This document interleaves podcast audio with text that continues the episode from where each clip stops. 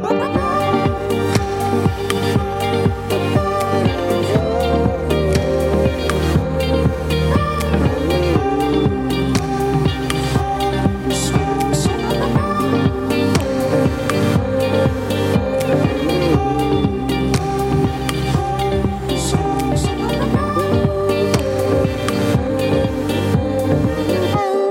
toutes et à tous et bienvenue dans la Méridienne, j'espère que vous allez bien.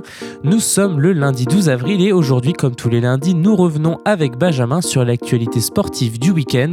On fera le tour de l'actu et on commence dès maintenant avec le Flash Info.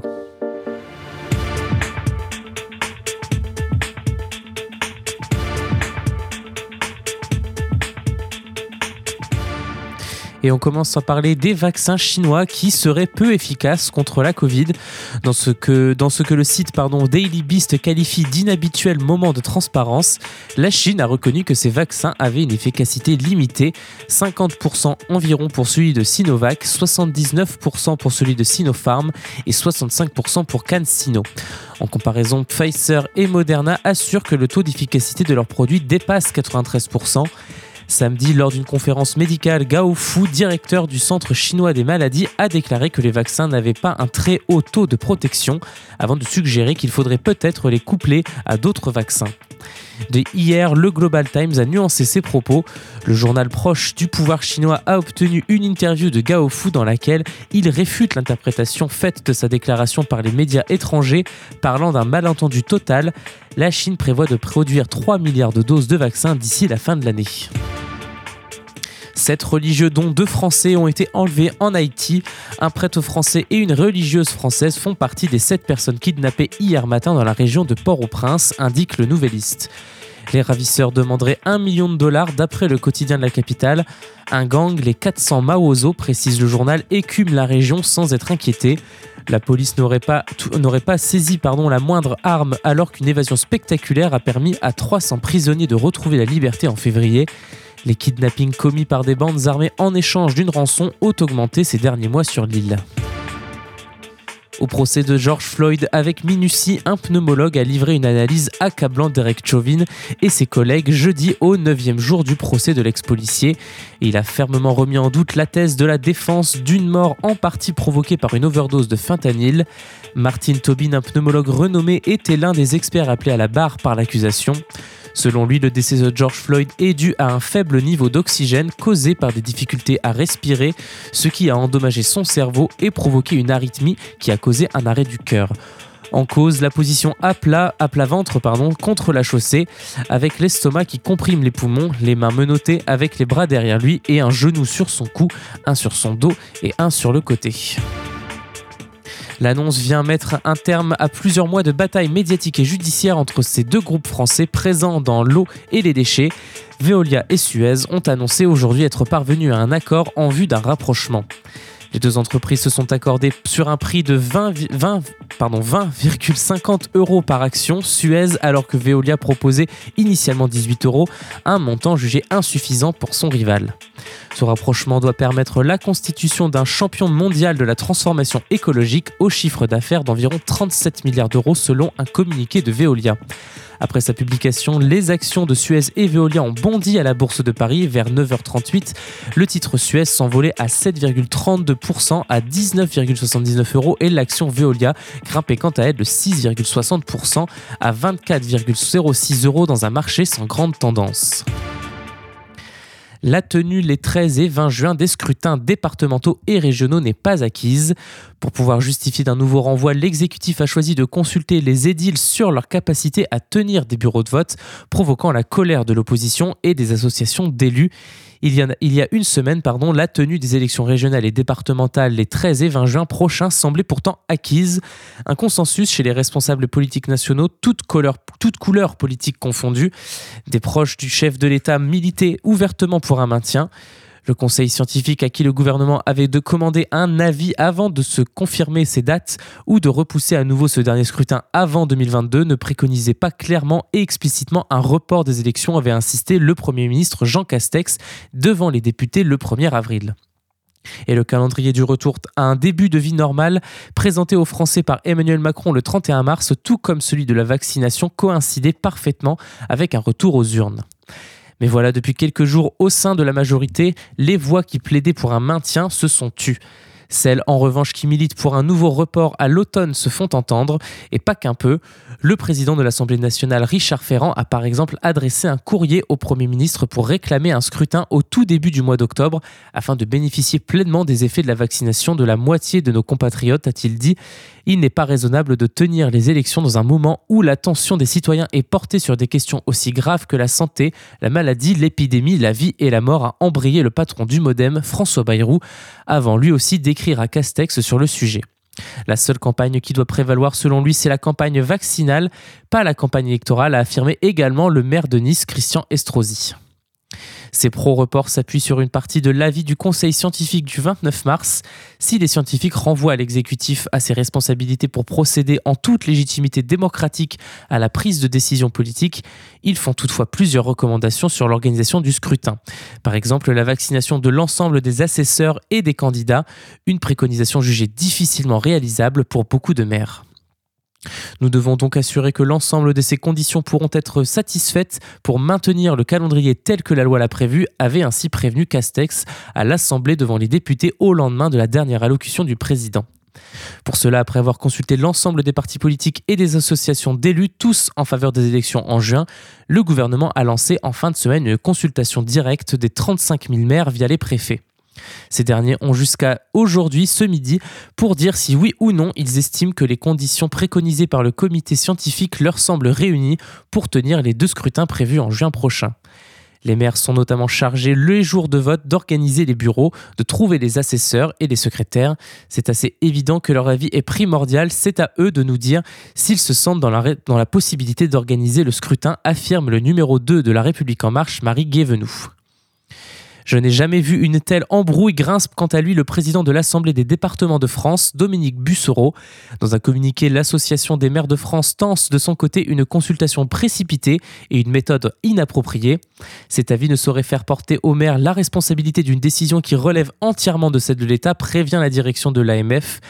Ce n'est un secret pour personne que l'AMF penche à droite et que leur avis peut être guidé par une logique de politique politicienne défend lourd, un poids lourd de la majorité. Les retours de cette consultation seront sans aucun doute plus en adéquation avec la réalité du terrain. Une ubérisation des associations d'élus qui fait tousser l'opposition. À droite comme à gauche, on accuse le gouvernement de se défausser derrière les maires pour décaler les régionales après l'été, voire après la présidentielle, pour s'éviter une nouvelle défaite électorale avant 2022. Emmanuel Macron est vraiment prêt à tout pour remporter les élections, accuse le patron des Républicains Christian Jacob. Il n'a pas changé d'avis, il veut par tous les moyens décaler les élections régionales et départementales après la présidentielle. Les maires ne sont pas des pions que l'on consulte uniquement à des fins politiciennes, tense également la présidente PS de la région Occitanie, Carole Delga. S'il devait y avoir un report, il serait uniquement motivé par la situation sanitaire et par la démonstration de l'incapacité collective à tenir un scrutin aux dates prévues, assure-t-on à Matignon. Enfin, si le résultat de la consultation des maires devrait être connu ce soir, l'exécutif ne devrait pas livrer sa position avant demain et un premier débat à l'Assemblée nationale sur cette question du maintien. En cas de proposition de report, le gouvernement peut déjà compter sur son allié le Modem. Pour que les personnels de bureaux de vote soient immunisés le 13 juin prochain, ça implique de les identifier dès la semaine prochaine pour qu'ils aient le temps de se faire vacciner les doubles doses, explique le patron des députés centristes Patrick Mignola. Si les échanges à l'Assemblée demain puis au Sénat mercredi seront suivis d'un vote, ce dernier ne sera dans un premier temps que consultatif, car si report il devait y avoir, le gouvernement devra faire adopter d'abord un projet de loi en Conseil des ministres avant de le présenter à nouveau au Parlement. Vous écoutez La Méridienne sur Radio Phoenix. Et c'est l'heure de faire une première pause musicale. Juste avant de continuer notre programme, je vous propose d'écouter La Femme. Le titre, c'est Nouvelle-Orléans. A tout de suite sur Radio Phoenix.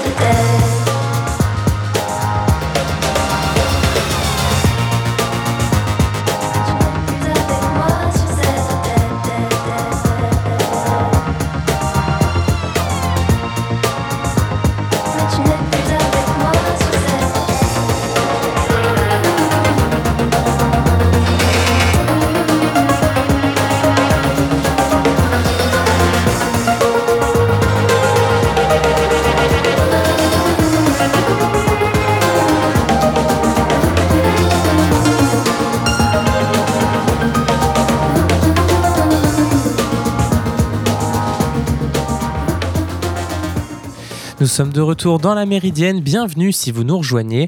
Vous l'avez peut-être remarqué depuis quelques jours, des sites grand public ne sont accessibles qu'à condition d'accepter les traceurs de données de navigation, les fameux cookies, ou de payer un abonnement. La pratique peut en effet surprendre. Consulter une recette de sauce béchamel sur Marmiton ou regarder une bande-annonce sur Allociné ou admirer des photos de voyage sur Géo, tout cela a désormais un coût. Depuis quelques jours, des sites grand public conditionnent l'accès à leur contenu à l'acceptation des cookies, petits mouchards hein, qui recueillent les données de navigation ou, en cas de refus, au paiement d'un abonnement. La protection des données personnelles serait donc un luxe accessible pour 2 euros par mois sur Allociné et jeuxvideo.com, 4,99 euros chez le groupe Prisma Media qui détient Géo, Capital ou le site Cuisine Actuelle, ou 50 un peu moins de 50 centimes pour accéder au site Marmiton. Ce dilemme est la conséquence directe d'une nouvelle réglementation. Depuis le 1er avril 2021, la Commission nationale de l'informatique et des libertés, la CNIL, impose à tous les sites internet d'afficher clairement un bouton Refuser les cookies au même niveau que l'option Tout accepter, faute de quoi ils s'exposent à une amende. Le but est de renforcer la protection des données personnelles, mais de là à sortir sa carte bleue pour naviguer en toute intimité, il y a tout un monde. Que cette pratique se multiplie n'a en réalité rien d'étonnant. Elle ne fait que révéler le modèle économique sur lequel reposent de nombreux sites. Un modèle que, résume pardon, bien le, fameux adage le si. Voilà, excusez-moi, je me suis embrouillé dans mon truc. Si c'est gratuit, c'est que vous êtes le produit. Hein, on le disait, c'est une manière de dire qu'inconsciemment, en naviguant gratuitement, vous acceptez que vos données personnelles fassent l'objet d'un échange entre site internet et annonceurs publicitaires. Les sites gratuits n'ont plus le choix. Sans ces recettes publicitaires, il coule, insiste Carole Boyer, juriste au Geste, un groupement d'éditeurs de contenu en ligne car c'est en exploitant les données de navigation qui indiquent votre intérêt pour le jardinage, les baskets ou les belles voitures que les sites gratuits, peuvent afficher des publicités personnalisées et générer du revenu puisqu'une publicité ciblée se vend deux fois plus cher qu'une publicité qui ne l'est pas, souligne Nicolas Riol, directeur général de Critéo France, le champion français de la publicité ciblée.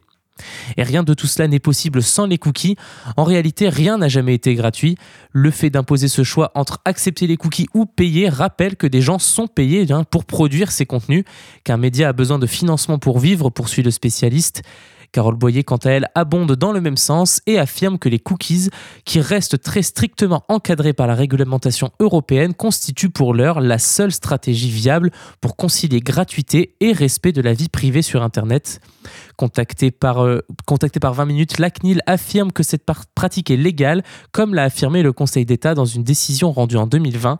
L'organisme précise qu'il restera toutefois très attentif à l'existence d'alternatives satisfaisantes au refus des traceurs publicitaires payés en études.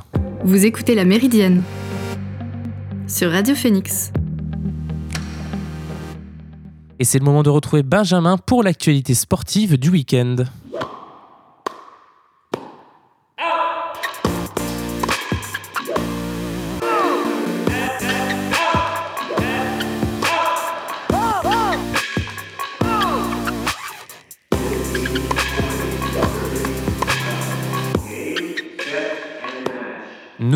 Pour le sport canet avec seulement trois équipes qui avaient des rencontres de prévues, puis seulement deux.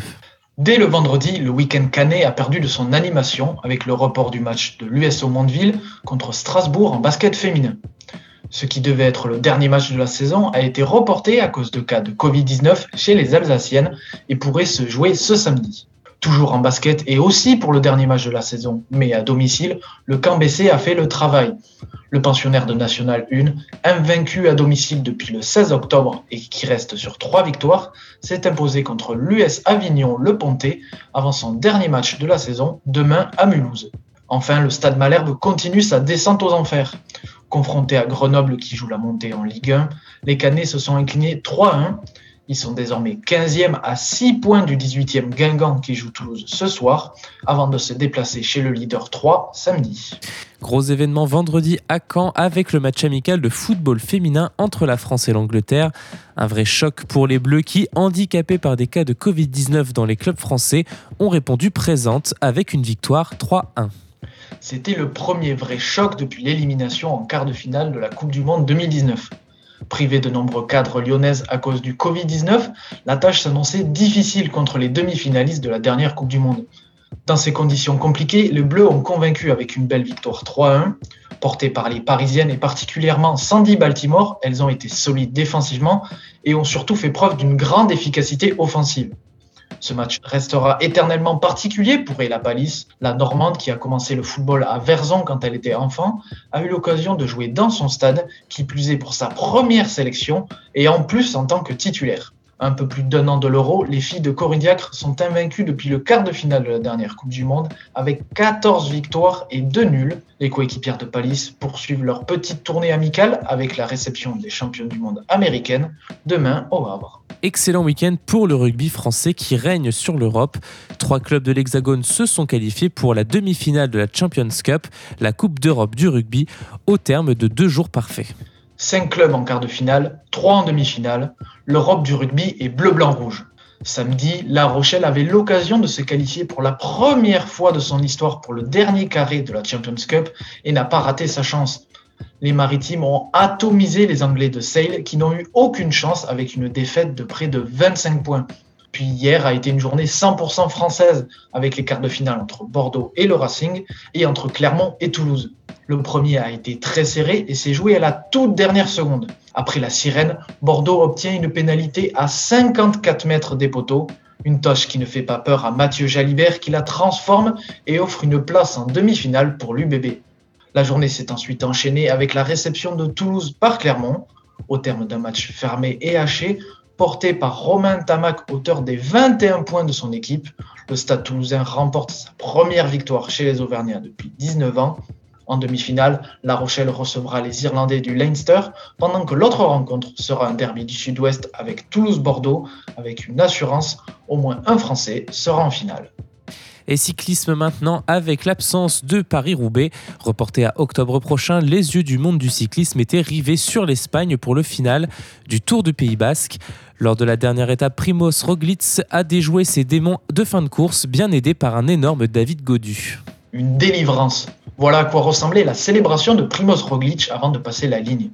Après avoir perdu le Dauphiné 2020, le Tour de France 2020 et Paris-Nice lors de la toute dernière étape, le Slovène a enfin déjoué sa malédiction. Deuxième du général au départ, le coureur de Jumbo Visma a réalisé une course parfaite.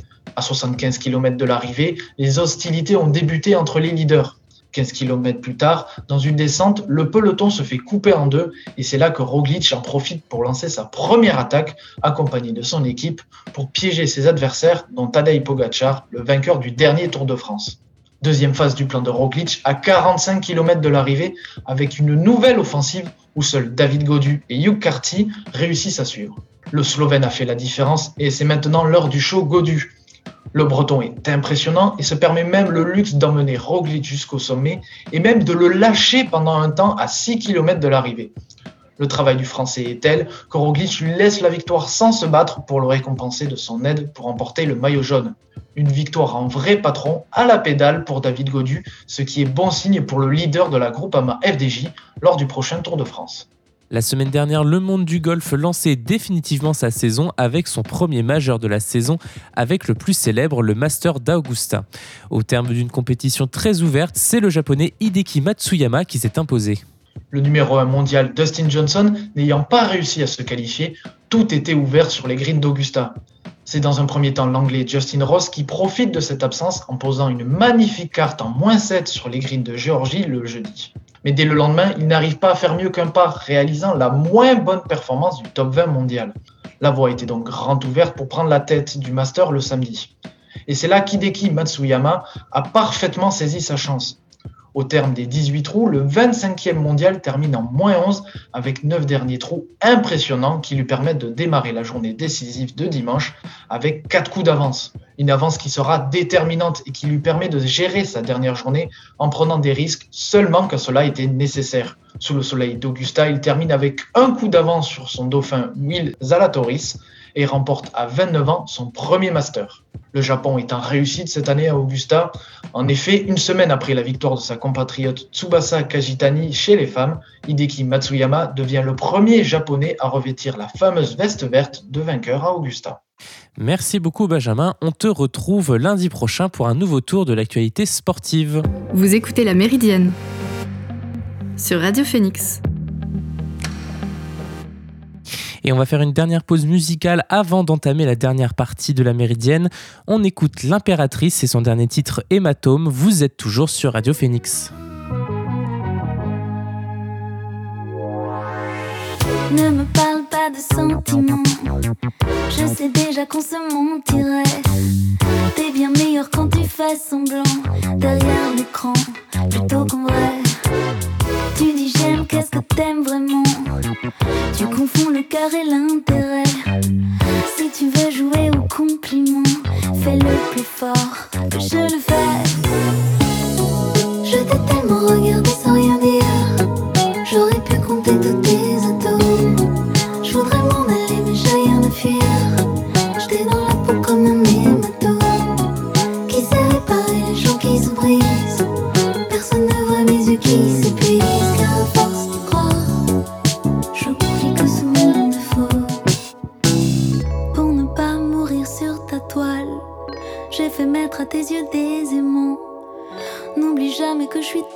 toi,